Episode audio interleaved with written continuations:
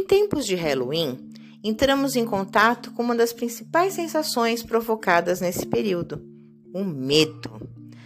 Todo mundo já sentiu algum medo. Escuro, aranha, bruxa, fantasma, palhaço, monstro, avião, dirigir, altura. Esse é um comportamento normal. Mas e quando o medo persiste e se torna excessivo, a ponto de fazer com que essas pessoas evitem situações ou sintam falta de ar e taquicardia quando topam com o objeto desse medo? É importante saber a diferença entre medo e fobia e quando o tratamento é necessário. Eu sou Alexa, da Alexa Terapia, e o tema de hoje é medo, fobia e ansiedade. O que te assombra? Aproveitando a festa do Halloween, vamos transformar a oportunidade de ajudar a criança desde cedo a enfrentar o medo. Mostrar que nem sempre o escuro tem a ver com algo ruim ou perigoso, ou que a fantasia não passa de um vestuário de um personagem. Mas o tempo para que ela aprenda isso vai muito mais além que um período de comemoração. Mas colocá-la em contato com o medo é importante para que a criança aprenda a enfrentá-lo e assim desenvolver outros sentimentos importantes, como autoconfiança, coragem e segurança. Nós também nessa festa enfrentamos os nossos medos como adultos, mas de uma forma de usar o nosso humor para tirar do nosso imaginário e da nossa mente medos maiores que nos assombram. Mas falando de medo, quem não tem os seus? Os nossos antepassados que viviam lá nas cavernas, cercado de animais perigosos, sentiam medo ao sair para buscar alimentos. E foi isso que permitiu a evolução da nossa espécie. Sentir medo é uma emoção esperada e fabricada pelo nosso corpo como um alerta, um perigo identificado e que é hora de você reagir. Essa habilidade nos faz perfeitos medrosos, mas medrosos, precavidos e conscientes dos perigos.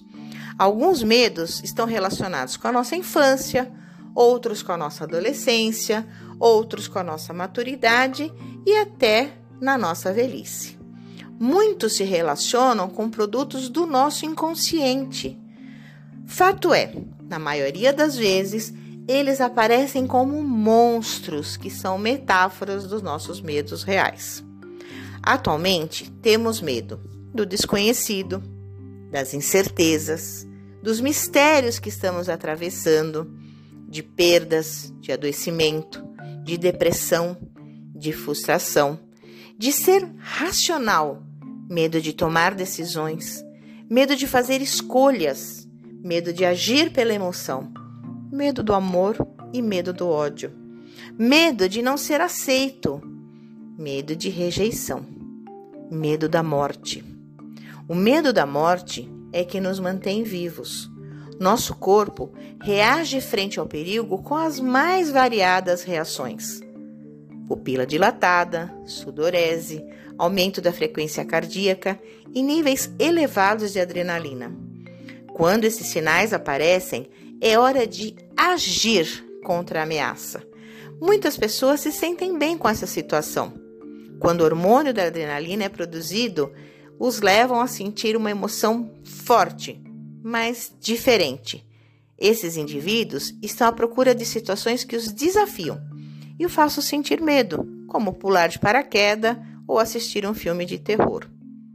Mas um outro grupo de pessoas não se sente tão confortável assim, lidando com o medo e com as reações físicas e emocionais desencadeadas por ele.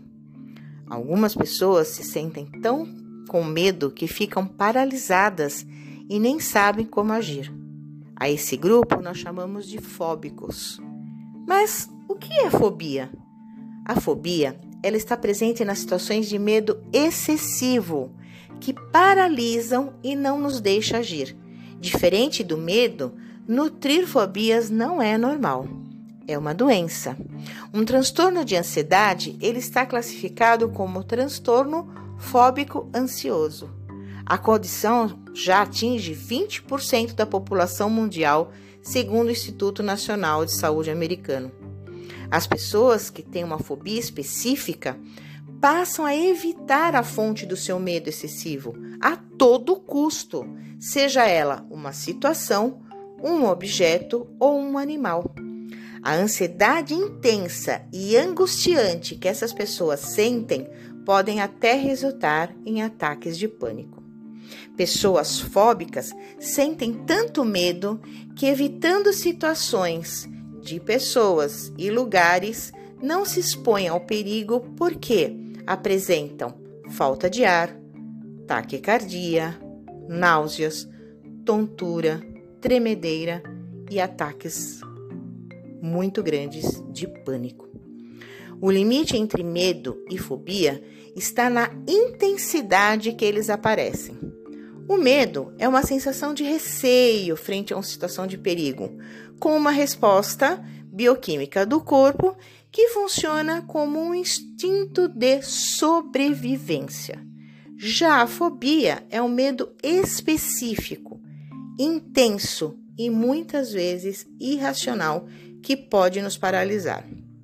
Os sintomas aqui são mais fortes e não há fuga do perigo, pois o indivíduo tem medo de falhar na missão do instinto de sobrevivência.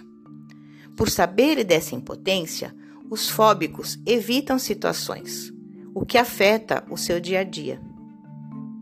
Vencer medos é difícil, mas não é impossível. Se você perceber que precisa de ajuda ou algum conhecido, a pessoa que você convive, também está nessa situação de evitar os seus medos, de entrar numa fobia, procure um profissional, como um terapeuta, por exemplo. Bem, aproveitando que você está aqui, deixe escrito para mim nos comentários o que te assombra, qual é o seu maior medo. E a gente se encontra no nosso próximo podcast. Até lá!